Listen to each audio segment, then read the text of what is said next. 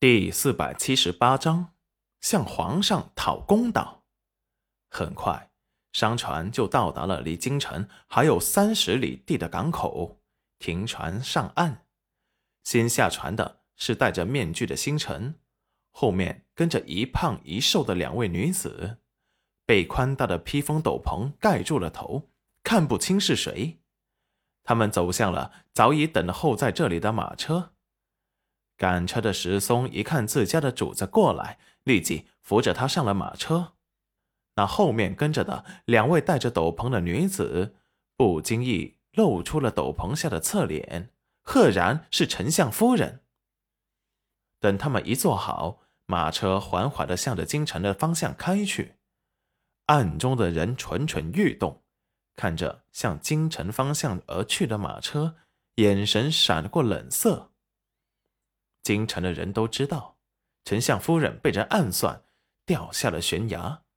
丞相及时赶到，也只是救回了女儿而已。听说这事儿跟明珠公主有关，可是明珠公主从丞相夫人出事后就不见了。皇上有理由怀疑是被丞相大人给关起来或者杀掉了。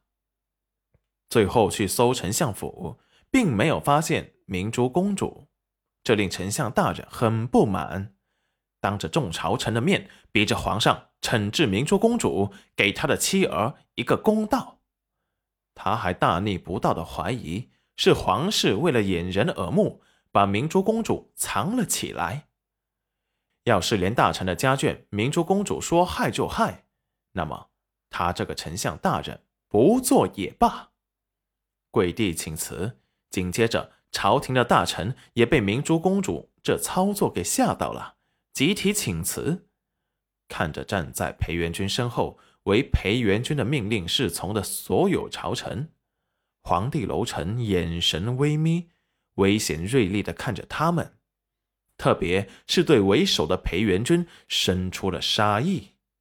这些人的眼里，已经没有他这个皇帝了。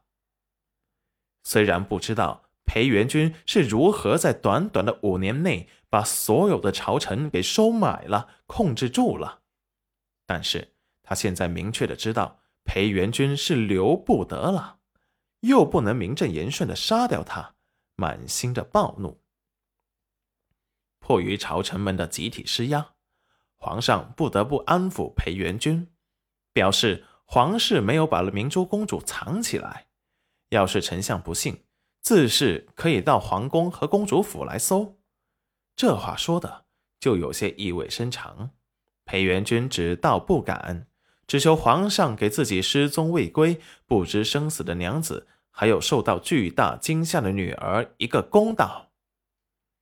如此，皇上不得不为了安抚裴元君，赏了好些金银玉器，算是皇室的补偿，并且承诺，要是找到明珠公主。一律交给丞相大人处置，并且为了表示对丞相大人的重视，把四国使臣来楼曲国参加皇上的生辰大宴，四国来谈交流合作和安全事宜，全部交给了丞相大人。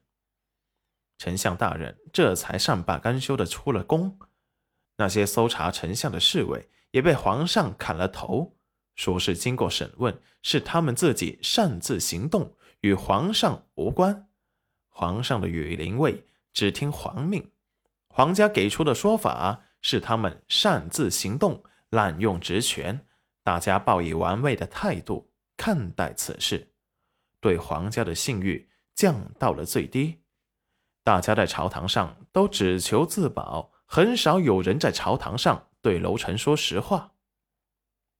毕竟，连拥护他登基上位。为他排忧解难、铲除各种威胁皇权的丞相大人，皇上说翻脸就翻脸，纵容公主暗害人家的妻儿，还不说他们这些没有丞相大人一半功劳的臣子了，并且朝堂上这五年来，丞相大人提拔的朝廷官员不在少数，有很多还全都是在重要的官职上，丞相倒台。